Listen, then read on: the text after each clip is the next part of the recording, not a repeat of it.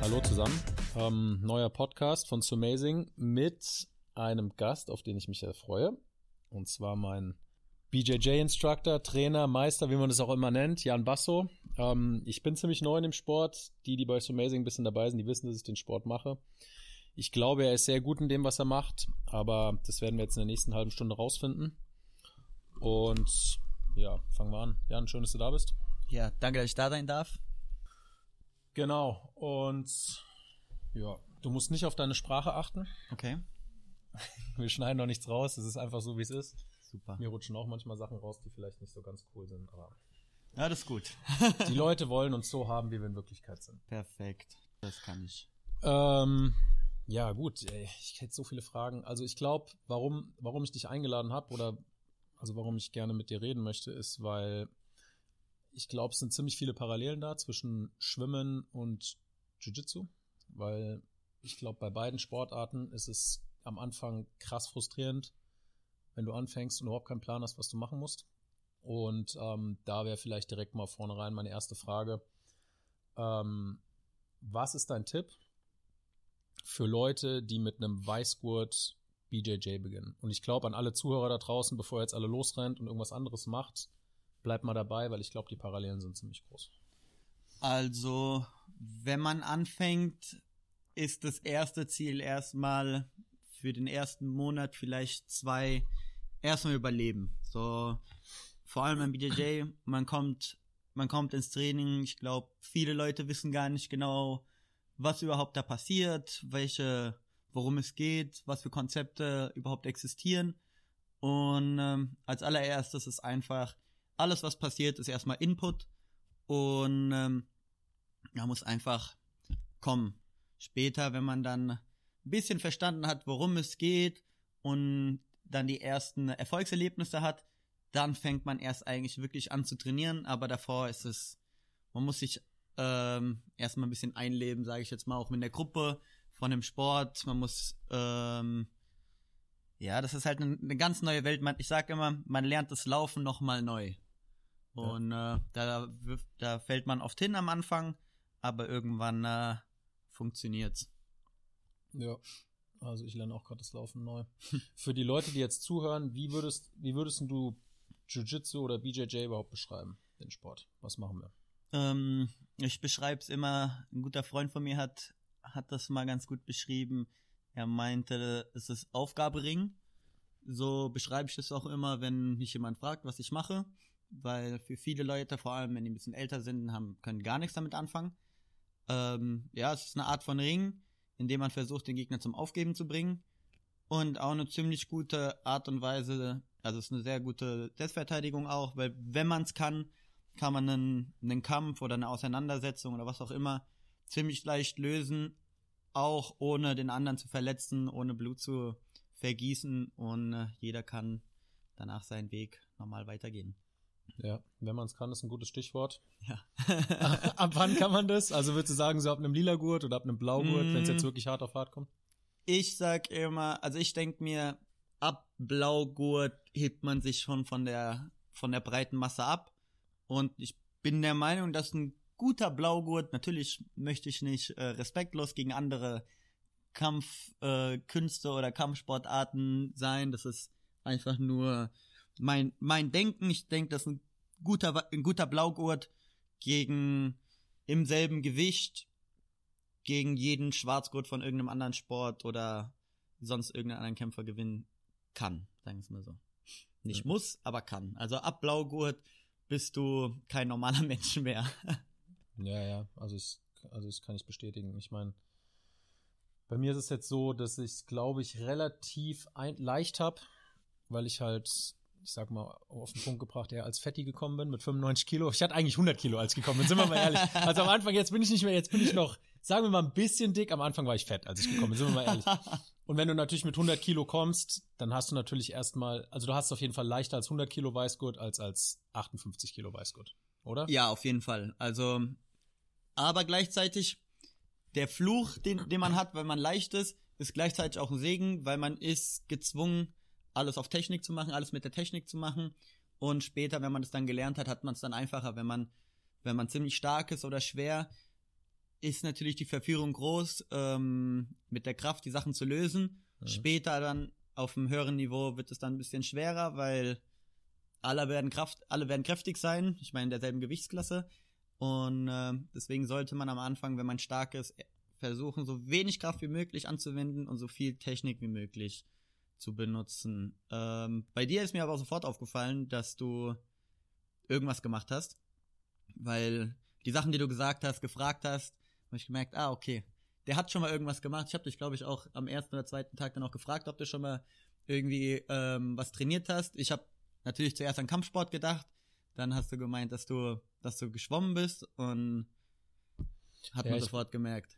Ich bin ja nicht komplett neu gekommen. Ich habe ja in München schon mal beim Diogo ein halbes Jahr ein bisschen was gemacht. Ja, aber trotzdem. war eine Weile her, aber. Aber, aber trotzdem, ich meine, ein Weißgurt ist halt, ist halt ein Anfänger und äh, das ist nicht nur, das ist nicht nur Können, was man, also Techniken, die man lernt, sondern es ist auch eine Einstellung und man lernt, was man alles, was man alles machen muss, um besser zu werden und äh, wie man Verletzungen umgeht, wie man mit ähm, Niederlagen umgeht und und und.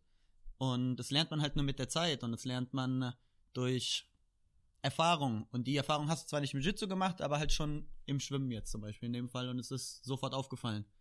Ja, verlieren wird nie leichter. Nee, nee. das ey, muss ich echt sagen, das ist mir, das habe ich zum Glück, glaube ich, schon in München ein bisschen gelernt, weil am Anfang war es für mich so, wenn also ich glaube, wenn du mich da kennengelernt hast, du hast ja jetzt schon gesagt, ich mache zum Teil einfach alles mit Kraft und bin irgendwie maximal, denke, ah, muss irgendwie gehen.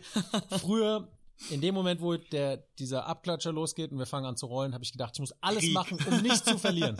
Hauptsache nicht verlieren. Ich sehe das bei manchen bei uns im Team auch, ich nenne keine Namen. Ja, ja. Aber dann habe ich irgendwann gedacht, und da hat mich dann irgendwann einer, der ist Capoeira-Weltmeister gewesen, oh, der wow. hat einen lila Gurt im BJJ, der hat irgendwann gedacht, Alter, wir können uns jetzt gerne hier fünf Minuten hier so hinstellen und du klammerst mich fest wie irgendein Stier, nur du wirst nicht besser und ich auch nicht. Das heißt, ja, du verschwendest ja. meine Zeit und du wirst einfach nicht besser. Also mach halt ein bisschen auf und mach irgendwas. Und das versuche ich jetzt schon ein bisschen. Aber ja gut, also ich meine, darum geht's jetzt auch nicht unbedingt. Ähm, was machst du? Also ich überlege jetzt, wie wir, wie wir den, den Zuhörern halt oder andersrum. Fangen wir mal so an. Wie bist du, wie bist du da hingekommen? Und ähm, warst du von Anfang an ein ehrgeiziger Typ, der hohe Ziele gehabt hat, oder bist du irgendwie reingewachsen? Ähm, ja, also ich habe immer Sport gemacht. Ich habe, als ich klein war, ich glaube, ich war da vier oder vielleicht war ich schon fünf. Ich war ziemlich klein, habe ich angefangen mit Judo und habe auch von Anfang an viele, viele Wettkämpfe gemacht. Ich habe eigentlich jedes Wochenende gekämpft. Habe dann irgendwann auch ziemlich früh auch dann angefangen für Olympia zu trainieren. Ich habe bei den Erwachsenen äh, mittrainiert, ich und ein paar Auserwählte halt. Und äh, habe eigentlich seit klein auf immer Leistungssport gemacht. Habe dann Judo, mit dem Judo aufgehört wegen dem Fußball. Fußball wollte ich immer spielen. Dann habe ich ähm, einen Verein gefunden, habe dann beim FSV gespielt und da das mit den Zeiten dann nicht so gut geklappt hat, äh, hat mein Judo-Trainer dann mir ein Ultimatum gestellt und, und gesagt, dass ich mich für eins entscheiden muss. Hab mich dann äh, zu seinem Bedauern fürs Fußball entschieden. Und ja, da war es nicht anders. Ich wollte immer gewinnen. Ich wollte immer, immer den, Wett, den Wettkampf in der, in der Schule wollte ich, wenn man, wenn mein Team verloren hat in der Pause, wollte ich die Pause überziehen, bis mein Team gewinnt. Und äh, hab mir dann das Bein gebrochen, musste dann aufhören, was mir gar nicht gut tat. Und dann irgendwann, äh, als die UFC größer wurde und da meine Familie aus Brasilien kommt, kannte ich das schon so ein bisschen. Mein, äh, mein Onkel ist, ist Judo Schwarzgurt und hat auch ähm, immer so ein bisschen Jiu-Jitsu gemacht und dann habe ich gedacht, ah, ich probiere das mal aus. Hab's dann ausprobiert und hab mich sofort, hab mich sofort verliebt. Damals habe ich dann für zwei Jahre in Italien gelebt. Das heißt, ich konnte nicht wirklich viel trainieren, gab auch kein wirklich qualitatives, gutes Training. Das war halt so eine kleine, ich nenne das mal so eine kleine MMA-Gruppe hm. die halt ähm, so Basic Jiu-Jitsu angeboten haben, Nogi. Und ich habe halt alles irgendwie angenommen, was man annehmen konnte. Und als ich dann wieder zurück nach Deutschland bin, wollte ich dann so viel wie möglich trainieren und habe seitdem das auch dann durchgezogen. Was war mit dem Bein gebrochen? Also war Ich das so hart, dass du gar nicht mehr, also war. Ja, ich habe mir das Schienbein gebrochen. mhm. Dann, äh, ja, das war halt vor allem noch zu der Zeit Verletzungen. Man macht dann alles exakt so, wie der Arzt es sagt. Und ich habe keine Ahnung, habe nie wirklich so große Verletzungen gehabt. Wenn eine Verletzung da war, dann äh, gab es Gips oder eine Schiene oder so. Und genau dasselbe war es auch, auch mit dem Bein. Das heißt, ich habe dann ein Jahr, war ich auf Krücken und war dann ein bisschen schwer Ein mit dem Jahr ein Jahr. Krücken? Aha. Und dann war das auch schwer mit dem Anschluss im, im Team, gab einen neuen Trainer, mit dem habe ich mich dann nicht so gut verstanden. Und dann habe ich, war, das war alles ziemlich frustrierend. Ich gesagt, ah, scheiß drauf. Was blöd war, aber gleichzeitig auch mein Glück, weil ich so durch ähm, zum Jiu-Jitsu kam. Crazy. Ein Jahr. Ich, ich kann mich erinnern, bei mir war es mit 15 Jahren auch sauknapp, dass ich einfach raus. Ich bin, alles war gut. Ich war gut drauf, gut geschwommen, bin zur Junioren-Nationalmannschaft gekommen, bin nach Heidelberg gefahren. Ähm, KLD heißt es, komplexe Leistungsdiagnostik. Da messen die dich, gucken, wie beweglich bist du, machen Tests mit dir. Oh, krass. So, gucken sich mein Herz an und sagen, so, wir haben keine guten Nachrichten für dich. Ich so, ja, wie? Ja, dein Herzmuskel ist zu dick, du musst aufhören mit dem Leistungssport. Was? Haben die mir einfach gesagt, mit 15. Ich habe gedacht, meine Welt ist von jetzt auf gleich irgendwie schwarz geworden. Ja, klar. Ich habe gedacht, was ist denn mit euch los? Wie, wie läuft doch alles? Ich gehe nochmal ins Training, ich habe noch nie ein Problem gehabt. Dann haben sie mich nach Heidelberg, also von dem Leistungszentrum raus in die Stadt zu nochmal so einem Experten, der hat gesagt, ja, lass die Idioten reden, das ist ganz normal, dass es halt so grenzwertig ist und nie ein Problem gehabt, seitdem halt einfach weitergemacht. Aber wenn ich da auch dem einen Arzt nur geglaubt hätte, wäre ich nach Hause gefahren, hätte drei Wochen geheult und hätte gesagt, Ja. scheiß, was mache ich jetzt in meinem Leben, hätte ich auch was Neues machen müssen. Boah, das, das ist heftig. Das ist echt krass. Du bist dann manchmal den Ärzten so ausgeliefert. Ja. Ja, vor allem als 15-Jähriger, du weißt es nicht besser, du hörst auf Nein. alles, was dir Ja. die Ärzte sagen. Meistens die Eltern wissen es auch nicht besser. Also bei mir war das so. Ja. Natürlich, meine, meine Eltern sind, sind die Besten, aber in der Hinsicht haben die halt keine Ahnung so und haben nie Leistungssport gemacht und deswegen ist das schon, äh, kann das schon gefährlich sein für einen jungen Sportler. Ja, wäre richtig hart gewesen. Aber da habe ich zum Glück, da, ich weiß nicht, aber den ganzen Tag war mir schlecht. Das glaube ich. Das kann doch nicht sein. Das kann nicht sein. Wow. Und dann haben die, haben die zum Glück nochmal mich dahin geschickt und dann war es okay.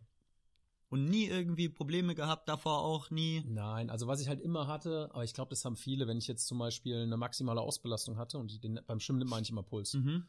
dann hast du was weiß ich auf 10 Sekunden vielleicht 31 Schläge und ich hatte 60 Sekunden später halt noch 8. Okay. Also mein Herz hat sich in der Regeneration dann so angehört, so duck, duck, duck, duck. Also es hat immer so Aussätze, aber ich glaube, es Ja. haben viele. Also habe ich nie irgendwie, äh, die haben, die machen ja dann auch immer so Belastungsecke, ist nie irgendwas aufgefallen. Wie ist dein Puls so früher gewesen, weißt du das? Eher niedrig? Ja, ja, klar, als Austauschsportler so 35 bis 40. Ja, okay. Okay. Ähm, ja, okay, krass. Und dann, du hast gerade gesagt, deine Familie ist aus Brasilien? Beide Genau. Eltern oder? Nee, meine Mama. Okay. Meine, also ich bin aber, ähm, meine Eltern haben sich früh geschieden. Das heißt, ich bin viel auch bei meinen Großeltern gewesen in, in Brasilien. Und Deswegen sprichst du gut Portugiesisch. genau, mit meiner Mama spreche ich eigentlich immer auf Portugiesisch, mit meiner Freundin rede ich auf. Portugiesisch. Das, Weil ich habe mich immer gewundert, ich, ich höre den, den Jan immer irgendwie in 10.000 verschiedenen Sprachen sprechen. Also ist jetzt vielleicht ein bisschen übertrieben, aber ich denke mir, woher weiß der Typ das alles? Aber Ja, jetzt nee, macht es natürlich Sinn. Also zwei Jahre. von äh, klein auf. Genau, ich habe in Italien gelebt, Ja, da habe ich. Italienisch gelernt. Und ich meine, es sind alles, die sind alle ziemlich ähnlich, die Sprachen. Portugiesisch, Italienisch, Spanisch, Französisch, wenn man will auch. Hm. So kommt man, äh, kommt man schon zurecht. Rumänisch kann man auch ein bisschen verstehen, wenn man äh, ein paar Tage da ist. Ich nicht. ich kann auch weder Italienisch noch Portugiesisch noch irgendwas. Französisch habe ich bei der ersten Gelegenheit abgegeben. Ich ja, in der, in der Schule habe ich es auch gehasst. Aber wenn, wenn ich dann in, äh, in Frankreich bin, macht's mir eigentlich immer ganz, äh, macht's mir eigentlich Spaß. So am Anfang fand ich's kacke, dass die Franzosen nicht auf Englisch antworten. Aber am- Ende fand ich das ganz cool. Ich gesagt, okay, das ist eine Möglichkeit, mein Französisch zu verbessern. wo wir gerade bei Frankreich sind. Das hat gar nichts mit dem Thema zu tun. Aber die Geschichte, ich fand die so lustig. Wir hatten gestern Abend ähm, so Trainerabendessen mit den Aha. Schwimmtrainern. Und mein, mein Trainer, der war früher mein Trainer, als ich so 16, 17, 18 war. Der Typ ist eine Legende, der war Taxifahrer. Der hat mir eine Geschichte erzählt, der ist halt immer abends. Während der Trainer war? oder früher, ganz früher, früher, okay. war, da hat er noch studiert. Da hat er gesagt, der hat die, verrückt, die verrücktesten Geschichten erzählt. Er hat gesagt, einmal kam ein Typ nachts in Frankfurt Mhm. hat gesagt, harte Drogenzeit und sowas, so frühe 80er, jeder hat mit jedem Ja, auch ja. gevögelt und sowas. Und er halt, der Typ kommt zu ihm ins Taxi und sagt, fahr mich nach Paris. und er so, was? Ja, ja, fahr mich nach Paris, hier meine Freundin kommt auch mit. Hat er gesagt, okay, gut, kostet 250 Mark. War damals ein Arsch voll Geld. Er fährt hin, dann hat er gesagt, unterwegs nach drei Stunden hat er seine Cowboy-Stiefel ausgezogen, hat gesagt, meine Schuhe stinken, halt mal kurz an. Hat eine komplette Flasche Chanel-Parfum in die Boots reingemacht, ist weitergefahren, hat gesagt, jetzt ist okay. Dann waren die in Paris und jetzt habe ich gedacht, die Geschichte ist zu Ende, jetzt geht's erst los. Hat er sich hingesetzt, hat einen Espresso getrunken, einen Eiffelturm auf, ja, der Typ. Eiffelturm angeguckt, Espresso getrunken, hat gesagt, okay, fahr mich wieder nach Hause. Ich hab gedacht, ich fall ab. Ohne Scheiß hat er ihn wieder nach Hause gefahren. Er hat zwölf Stunden im Dings gesessen, seinen ganzen Monat mehr oder weniger finanziert, nur weil der Idiot einmal nach Paris fahren wollte, hat einen Kaffee getrunken, ist wieder zurückgefahren. Aber geil, das ist schon äh, Ich habe gestern so gelacht. Unglaublich. ah, nicht Ähm, schlecht. Das ist für beide ein Erlebnis auf jeden Fall. Ey, harte Leute. ähm, auf jeden Fall, was ich sonst, also was ich, was mir auffällt, immer, und da kannst du vielleicht auch Tipps geben, es kommt mir so vor, als, also das, was ich sehe, ist extrem diszipliniert bei dir. Mhm. Ich sehe oft, wie du dir Essen mitbringst, das machst du wahrscheinlich schon morgens. Ja, meistens am Abend davor. Was ha- hast du irgendwie einen Ernährungsplan oder machst auf was achtest du dabei? Mm, Bei der Ernährung meinst du jetzt? Ja. Ähm, eigentlich achte ich nicht auf viel. Ich mag es nicht zu, also kurz vorm Training was zu essen, vor allem nichts Schweres. Ich komme mir im Training einfach viel, viel langsamer vor, wenn ich, wenn ich davor was esse. Und also morgens esse ich dann gar nichts. Mittags esse ich dann das erste Mal, möglichst kurz nach dem Training, weil ähm, vorm Training, also vorm Jiu-Jitsu esse ich nichts, aber ich mag es gern vom Krafttraining was zu essen. Aber du kommst jetzt nicht mit einer Lasagne. Also das, was ich gesehen habe, kam mir so vor, als wäre es eher so gesündere Sachen. Ja, ist es meistens, aber es kann auch mal eine Lasagne sein. Also ich bin Aber- jetzt, ich bin jetzt nicht so, dass ich, dass ich groß auf meine Ernährung achte. Ich zähle weder äh, Kohlenhydrate, Proteine, Fette, sowas. Aber ähm, ich achte halt drauf, dass ich mich halt gut fühle. Wenn ich mich gut fühle und, und mein Gewicht passt, dann äh, esse ich alles. Abends esse ich manchmal oder eigentlich fast immer zu spät. Das ist oft das Problem, weil ich spät nach Hause komme, dann muss ich kochen und äh, esse ich zu spät, zu viel kurz vorm Essen, äh, kurz vorm Schlafen. Das ist nicht ganz optimal, aber ajo, so ist das Leben, nicht alles ist optimal und äh, ich kann damit leben. Okay, gut. Ähm, und wenn du eine normale Trainingswoche, wie viele Stunden trainierst du ungefähr? Uff, das ist schwer zu sagen. Also ich trainiere normal, in einer normalen Trainingswoche trainiere ich zweimal am Tag Jiu-Jitsu. Eine Stunde, also ein- eine Trainingseinheit ist meistens zwei Stunden, je nachdem, was für ein Tag und was wir machen. Trainiere ich halt entweder ein bisschen weniger, ich mache meistens Aufwärmen und halt die Techniken zeige ich nur, aber das Rollen versuche ich eigentlich immer mitzumachen. Ähm, dann Krafttraining, je nachdem, was für eine was für eine Saison und was für eine Phase im Jahr und wie ich mich fühle, laufe ich halt noch dazu. Deswegen eine genaue Stundenzahl zu sagen ist schwer, aber ich versuche versuch schon jetzt Sporteinheiten zwei bis vier am Tag zu machen. Krafttraining war asozial hart. Ich habe einmal mit dem Krafttraining gemacht. Ich habe gedacht, ich hätte früher im Schwimmen hart Krafttraining gemacht. Das war Kindergarten. Zu dem was gut. Ich war, bin natürlich nicht mehr so fit wie früher, aber es hat mir tagelang Stecker gezogen, die eine. Was, was haben wir da gemacht? Ein 5x5 Training? 5x5. 5x5. Ja, das sind eigentlich Easy-Tage. Das ist eigentlich um reinzukommen. Scheiße. Für mich war es, um rauszukommen. Aber ich war natürlich auch wieder dumm, wie immer. Man hätte ja mit leichteren Gewichten anfangen können. Ich habe gedacht, ah, scheiß drauf, ich gebe Vollgas. Was du hast, hast du. Und dann zum Schluss gar nichts mehr. Zweite Hälfte vom Training war ich sowas von wertlos. Keinen einzigen Dip mehr geschafft. Ich habe da dran gehangen wie ein Sack. Aber naja, gut. Ähm, und so Jiu-Jitsu-mäßig deine Ziele? Also du bist, erklär mal, wie, wie funktioniert denn das? Also du hast, ich habe jetzt letzt, wo du so ein paar Sachen auch in die Gruppe geschrieben hast, gesehen, ge, zum ersten Mal gehört, es gibt so Rankings und sowas. ja, also Wie funktioniert das Ganze? Also erstmal für die Ähm. ganz Blöden da draußen, es gibt einen Weißgurt, einen Blaugurt, einen Lilagurt, einen Braungurt und einen Schwarzgurt. genau. genau. Das sind so die Rankings. Genau. Schwarzen sind die besten, das sind so die, ja, ist halt die höchste Graduierung. genau, das sind also da ist das Niveau am höchsten, du bist schwarz Genau. und dann gibt's Gewichtsklassen. Dann gibt's Gewichtsklassen, Altersklassen, die gibt's auch noch.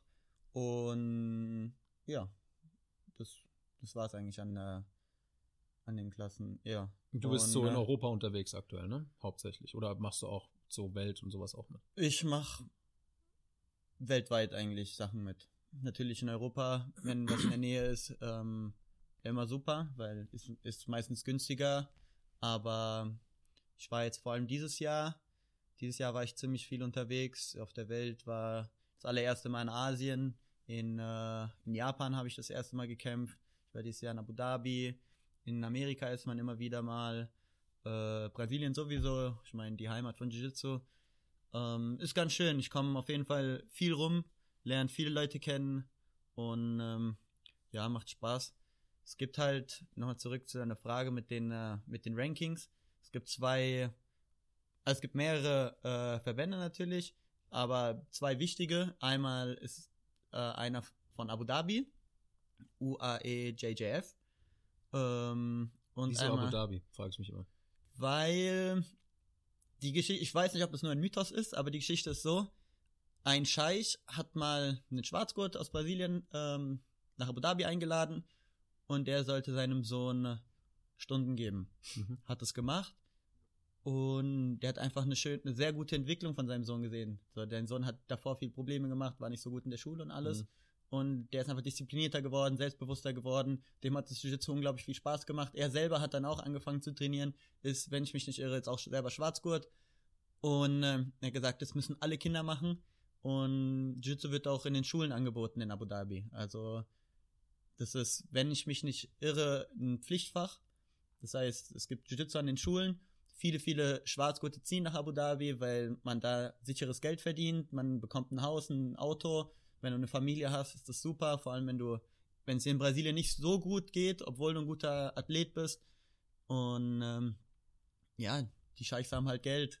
Und äh, Zum Glück habe ich gerade meinen Mund gehalten. Ich hätte jetzt getippt, in Abu Dhabi findet kein einziges Schwein, der Jiu-Jitsu macht, aber krass, nee, gar okay, nicht, ja, krass, gar okay. nicht. Also die Leute, das erste Mal, wo ich in Abu Dhabi gekämpft habe, das war auch ein Riesenflash, weil dann kommst du, kommst du da am Flughafen an und dann siehst du am Flughafen Werbung von dem Turnier und äh, wenn du durch die Stadt fährst mit dem Taxi, siehst du, siehst du da Werbung und denkst dir dann so, oh krass, wo bin ich hier? Wenn du, wenn du dann da ankommst im Turnier, auf dem Turnier selbst, also das erste Mal, wo ich da gekämpft habe, war ich Lilagurt und äh, du kommst dir halt vor wie ein, wie ein Star. Jetzt, wo ich das erste Mal halt als Schwarzgurt gekämpft habe, dann äh, du bist halt unglaublich gut äh, behandelt. So, ich habe das durchs Ranking, ich war ziemlich weit oben im Ranking, habe das alles dann bezahlt bekommen und dementsprechend wirst du dann halt auch behandelt, wirst überall hingefahren, ähm, alles wird dir nachgetragen und das ist schon äh, ist schon super ein super Erlebnis. Also die die die Araber wissen schon, wie man äh, Leute bei Laune hält auf jeden Fall.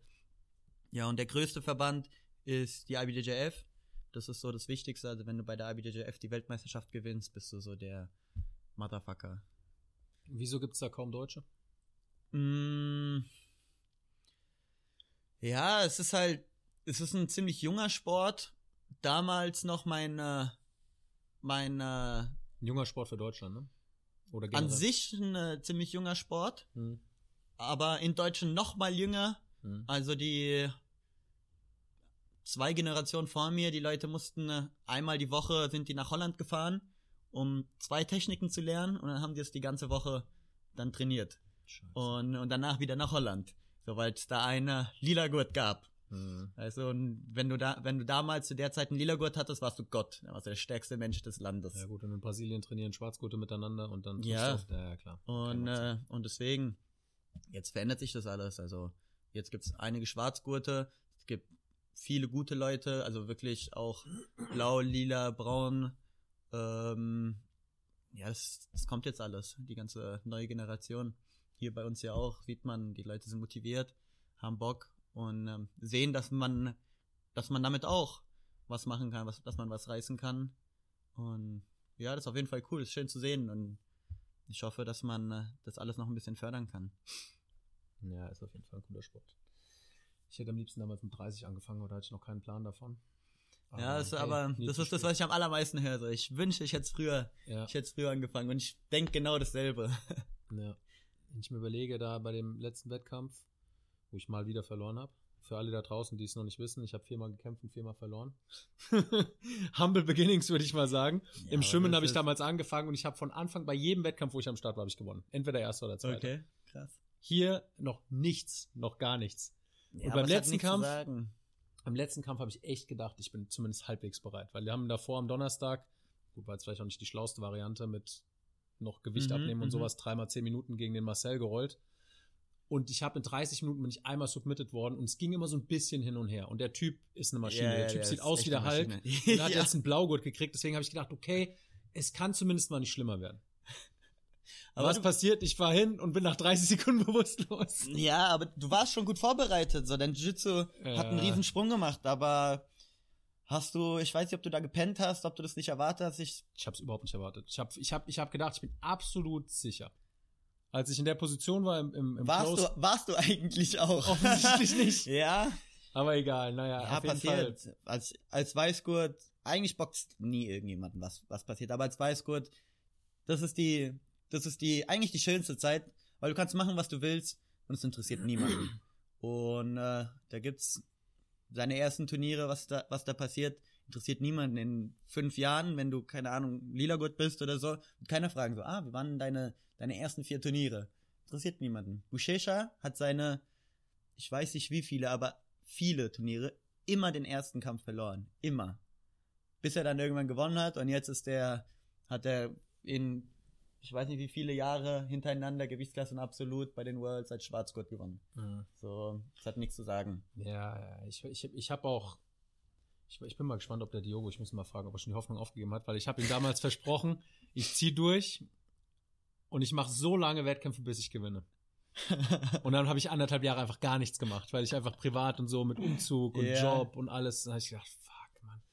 Und ich wollte eigentlich die ganze Zeit, und ich war ja auch am Anfang beim, ähm, hier kurz, aber wie oft war ich im Training? Vielleicht sechsmal, weil es einfach nie ergeben hat, weil die Zeiten immer abends waren beim, ähm, Beim Wong. beim Wong. Und fand ich auch, der hat's auch, der macht schon ziemlich gut Der, auch. der Wong ist ein super Trainer, der hat doch starke Leute. Ja, also alle, alle, die ich kennengelernt habe von den drei Meistern oder wie man sie auch immer nennt, die drei Professoren, Ja, Trainer, Trainer, auch immer, wie auch ja. immer, die hatten alle irgendwie irgendwas Besonderes. Und der war halt mit Herz einfach so richtig so, so Lehrer. Der Wong? Ja. Ja, ja, ja.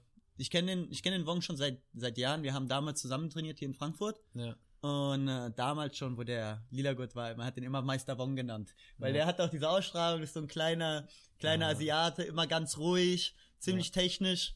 Und ähm, ist so, ist so ein bisschen wie, wie ein Yoda. Hat er echt ein bisschen was, ja.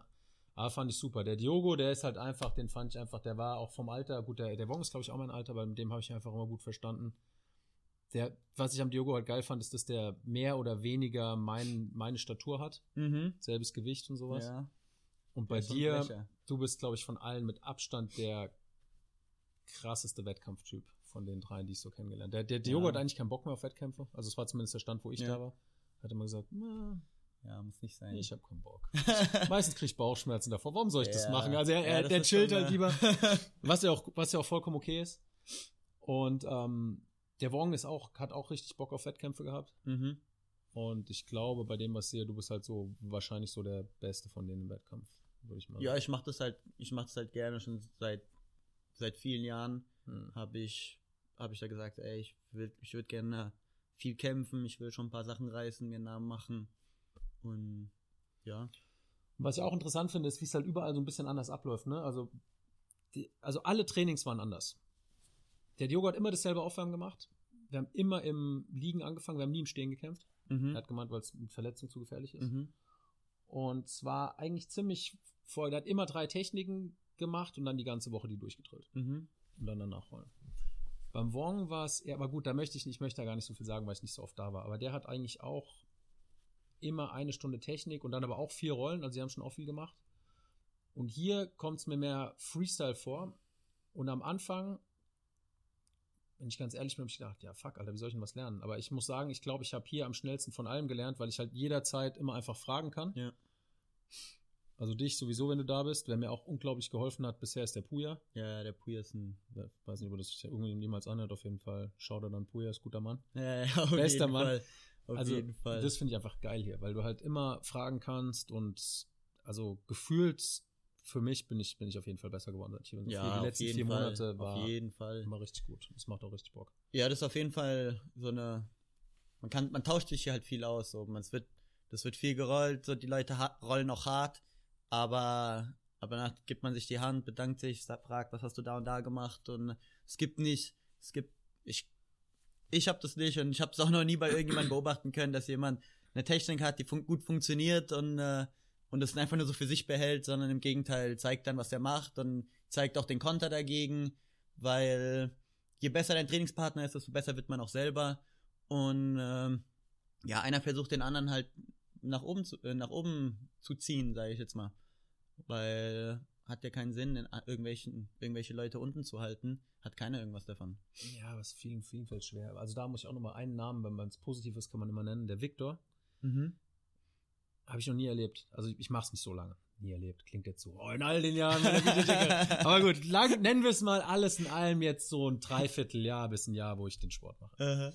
Ich habe so meinen mein einen so von der Side Control habe ich mir im Internet so ein Bravo Joke oder wie er heißt angeguckt. Yeah. Der funktioniert auch ab und zu. Also treffe ich tatsächlich so mit 50 Prozent. Aha. Und ich hatte ihn bei ihm und habe dann losgelassen. Er hat gesagt, ey, nee, nee, mach weiter. Du hast es eigentlich schon gehabt.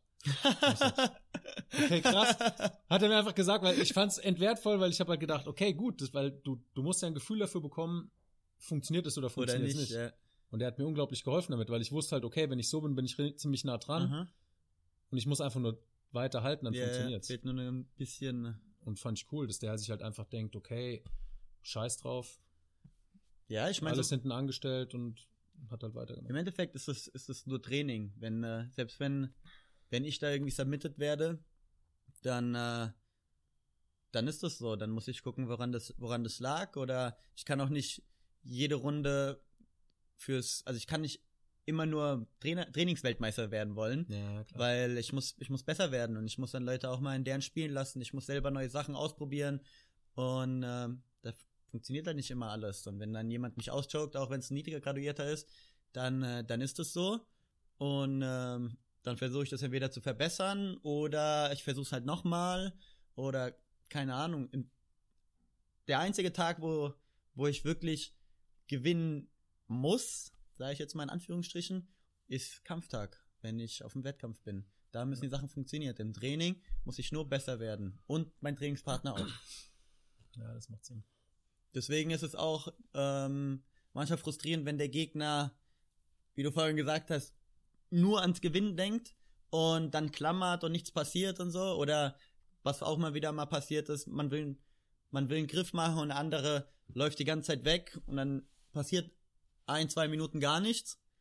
Und dann ist so, okay, du nimmst mir Zeit weg, du nimmst dir selber Zeit weg. Irgendwann wird's dazu kommen. Warum nicht jetzt? Also ich hatte äh. eine Runde hier mit einem, wo ich die kompletten fünf Minuten in dem seiner Fullguard war. ja, normal. Und ich habe gedacht, Alter, okay, ich kann es offensichtlich nicht öffnen. Wir können jetzt hier von mir aus auch noch bis übermorgen so sitzen, ja, aber ja. was soll ich da machen? Ich meine, da wäre es vielleicht sinnvoll gewesen, aber gut, ist egal. Also jeder macht so, ich bin auch nicht böse oder sowas, aber da habe ich auch gedacht, hm, ja gut, waren fünf Minuten, die waren eigentlich für den Arsch. Ja. Naja, okay. Also Training fängt bald an. Was sind deine, wir machen es mal so, was sind deine Tipps, am Anfang für BJJ hast du eigentlich schon gesagt. Also vielleicht, wahrscheinlich hören sich das, wenn du es bei dir auch teilst, eher mehr Leute. Wir haben jetzt fast zum Großteil eher über BJJ gesprochen, mhm. also das andere ist auch okay. Was sind deine Tipps, wie du im BJJ erstmal besser wirst? Ich glaube. Also nicht für Weißgute, sondern generell. Generell. Ich glaube, wie in allem im Leben, wie es beim Schwimmen nicht anders sein wird oder im Leben oder in der Schule und alle einfach ähm, motiviert sein und kommen. Ich meine, äh, man wird besser, wenn man, äh, wenn man trainiert, wenn man sich damit auseinandersetzt. Training allein, wenn du wirklich gut werden willst, ist Training allein nicht genug, sondern man muss auch Hautaufgaben machen. Jiu-Jitsu ist, ist nicht nur körperlich, sondern vor allem für den Kopf äh, ein Training. Und man muss sich Videos angucken, man muss sich Gedanken machen, man muss das Training nochmal ähm, noch im Kopf durchgehen, was ist passiert, was habe ich gut gemacht, was habe ich schlecht gemacht. Man darf nicht nur an die schlechten Sachen denken, sondern man muss sich auch, ähm, ich sage erstmal so ein bisschen an, an sich selber aufgeilen, so, oh geil, ich habe das und das gemacht, cool, jetzt probiere ich es nächstes Mal wieder, damit, weil so kann man sich dann sein eigenes Spiel aufbauen und äh, gleichzeitig muss man dann schauen, okay, wenn ich das und das mache, meistens dann von seinem Spiel und der, der Gegner hat das gemacht, hat nicht funktioniert, warum? Und mhm. dann äh, am Anfang wird man sich deswegen, wird man sich dann Videos anschauen müssen oder irgendjemand fragen, wo man, wo man weiß, dass er das ganz gut macht. Und dann irgendwann später, wenn das Verständnis gut genug ist, kann man dann äh, selber auf eine Antwort kommen. Und wie oder was, wie, wie kriegst du es hin, ich muss an das T-Shirt vom Joe Rogan denken, was ich mir gekauft habe. Conquer your inner bitch. Ja. Wie conquerst du deine inner bitch, wenn du, wenn deine Arme brennen und du weißt, du bist im Arsch und du hast eigentlich, hängst in der Position fest und es wäre so easy, einfach abzutappen und neu anzufangen. Wie, wie, wie bist du hart im Kopf, wenn es richtig schwer wird? Mm, Hat man das, glaubst du, oder kann man es auch irgendwie lernen? Ich habe früher gedacht, dass man das entweder hat oder nicht hat, aber mittlerweile glaube ich, dass man es lernen kann. Aber es ist Arbeit. Man muss sich wirklich nicht nur einmal, das sage ich auch ganz oft hier, der, der Antonio hat mal, verbringt viel Zeit mit mir und dann sage ich das auch ganz oft. Es es ist nicht genug für eine Woche oder einen Monat, jedes Mal zu trainieren, sondern man muss das über Jahre machen. Das ist, man muss konstant arbeiten. Und äh, wenn du konstant arbeitest, wirst du immer wieder Tage haben, wo du denkst, scheiße, gar kein Bock. Arme brennen, wie du gesagt hast, oder ich bin müde, Müde, wenig ja, geschlafen, ja. was auch immer. Aber die Arbeit muss trotzdem getan werden. Und ähm, wenn man, äh, wenn man müde schafft, die Sachen zu machen, die man, äh, die man machen muss, vielleicht klappt es nicht so gut wie wie es letzte Woche, wie es letzte Woche geklappt hat, aber wenn es klappt, bist du schon mal, bist du schon mal einen Schritt weiter. Und dann, wenn du fit bist, ist die, wird die Leistung noch mal besser sein. Und man muss sich einfach immer wieder überwinden, immer wieder überwinden. Laufen hat mir sehr viel geholfen dabei. Ich bin eine Zeit lang unglaublich viel gelaufen. Ähm, schon fast krank, krankhaft, aber es hat mir unglaublich viel ähm, fürs, Men im, fürs Mentale, es hat mir viel beigebracht. Und ähm, ja, man muss, man muss konstant dabei bleiben. Und wenn du ehrgeizig bist, hilft es nochmal mehr. Ich, ich sag mir ganz oft, wenn ich, wenn ich wirklich tot bin, denke ich, ich muss nur überleben. Wenn ich überlebe, habe ich gewonnen. Weil, wenn man müde ist, aber man liegt gerade hinten, eine Minute noch, Vollgas geben. Wenn ich überlebt habe, zehn Minuten später werde ich wieder fit sein. So, ich bin dann, äh, zehn Minuten brennt dann die Lunge, Arme sind tot, ich kann meine Wasserflasche nicht mehr halten, aber kurz danach geht's mir wieder gut und ich kann wieder normal rollen. Meistens noch nicht mehr. Ja, es dauert. Meistens in dem Moment, wo die Sekunde abgelaufen ist und Ja. der Kampf ist vorbei, denkst du, ah, so schlimm war es gar nicht. ja, genau. Also ist beim Schwimmen auch immer gewesen. Du denkst, du hast die krassesten Schmerzen der Ja, Welt und ja. bist das armste Schwein auf dem Erdplaneten gerade, schlägst an.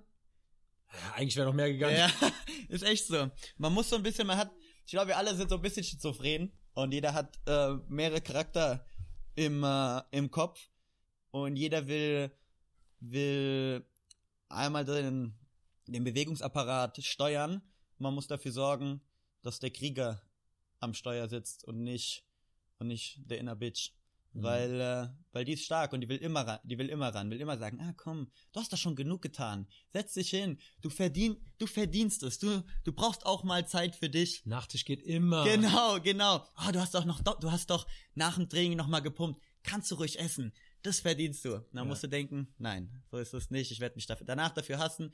Bringt mir eigentlich nichts. Und ähm, wenn man den Krieger immer wieder füttert, kommt er auch immer wieder zurück. Leichter. Sehr gut. Das ist ein gutes Schlusswort. Also, danke fürs Zuhören. Vielen, vielen Dank. Ich hoffe, ihr habt was gelernt. Ähm, die BJJ-Leute sowieso.